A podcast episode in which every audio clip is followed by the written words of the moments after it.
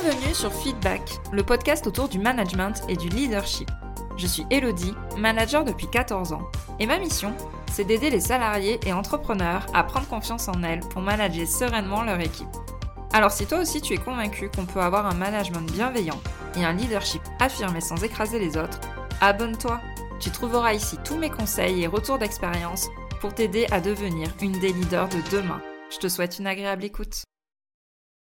Hello toi et bienvenue dans ce deuxième épisode de la mini-série sur la gestion des vacances quand on est manager.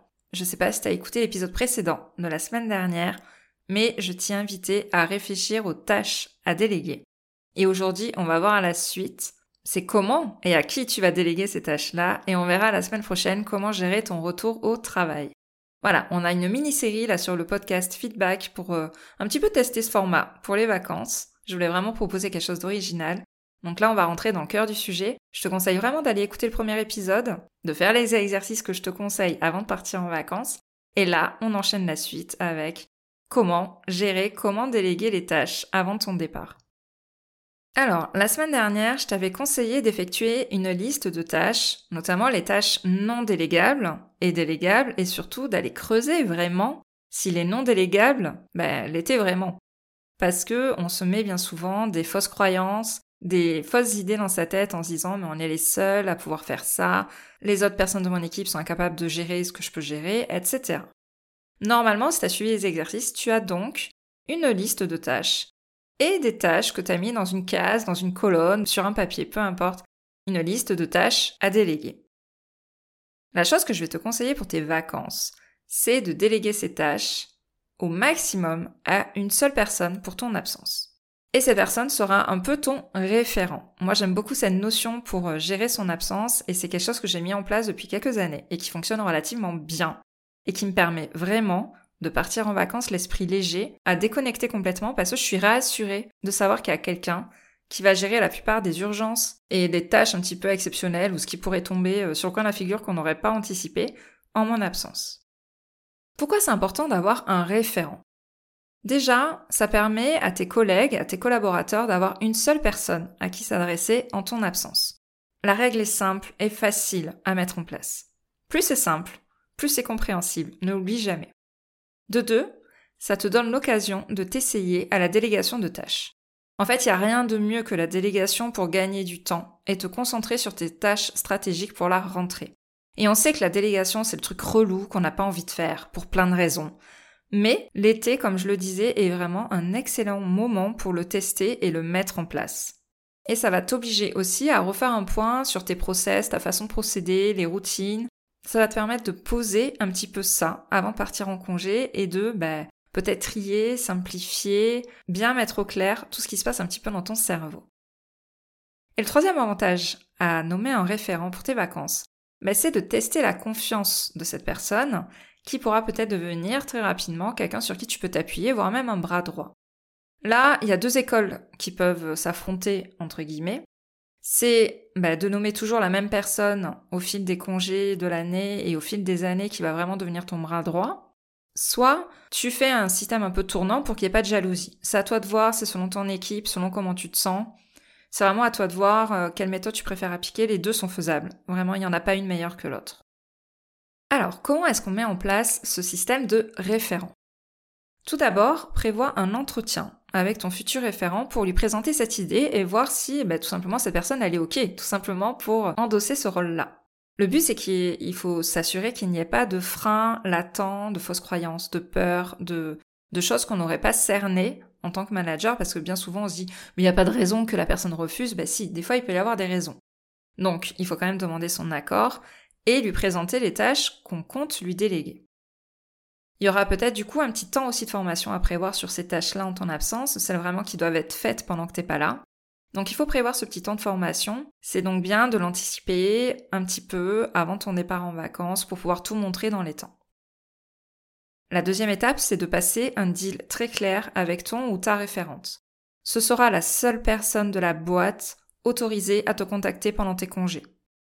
Bien évidemment, l'enjeu, c'est de le faire le moins possible, c'est que tu puisses vraiment être les pieds en éventail sur le bord de la plage.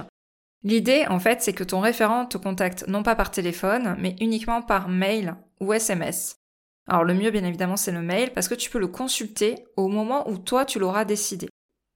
Le but c'est pas de consulter tes mails tous les jours parce que tu es en vacances en fait. Hein. Donc normalement c'est, même pas censé exister tes mails professionnels, mais on sait qu'il peut y avoir quand même des urgences ou des choses à régler. Et le but c'est que ton équipe ne soit pas non plus coincée quand t'es pas là. Du coup, moi généralement ce que je fais, je pose souvent des vacances de trois semaines. Je dis souvent que je consulte mes mails la première semaine euh, dans les premiers jours. Je donne pas forcément de détails de quand, euh, mais ça peut être soit tous les jours, soit tous les deux jours. Mais ce qui est sûr, c'est que la première semaine, je vais au moins les consulter deux fois. Comme ça, s'il y a un problème bloquant, généralement ça va arriver au début quand t'es pas là. Et là, tu peux amener la solution. Après, par contre, je déconnecte quasiment. Et euh, pareil, je vais regarder mes mails que euh, au bout de 10 jours ou une seule fois dans les 15 jours de vacances restants. L'idée est donc vraiment que tu aies une communication asynchrone avec ton référent il faut pas qu'il t'appelle, sauf cas vraiment extrême, mais normalement, si le deal est clair, il comprendra qu'il faut mieux éviter de te déranger. Là, pareil, j'insiste, moi, c'est un deal que j'ai avec mes équipes. Quand ils sont en vacances, j'essaye de quasiment pas les déranger. Donc forcément, ils me rendent l'appareil quand moi je suis en vacances. Si, en tant que manager, tu ne respectes pas les congés des membres de ton équipe, à l'inverse, ils ne vont pas respecter les tiens. Donc c'est une règle, même un mode de fonctionnement d'entreprise ou d'équipe qui doit être très clairement posé.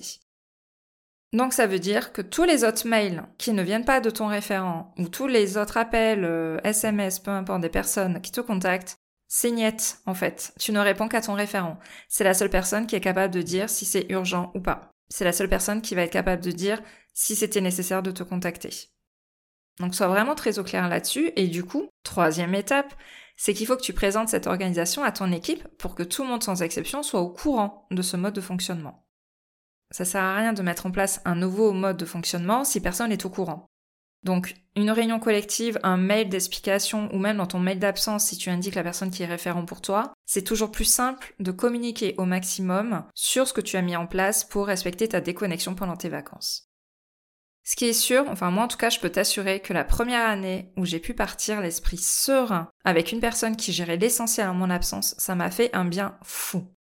C'était la première fois depuis longtemps que j'ai pu réellement déconnecter pendant mes congés sans être dérangé par mon téléphone ou des mails urgents à gérer.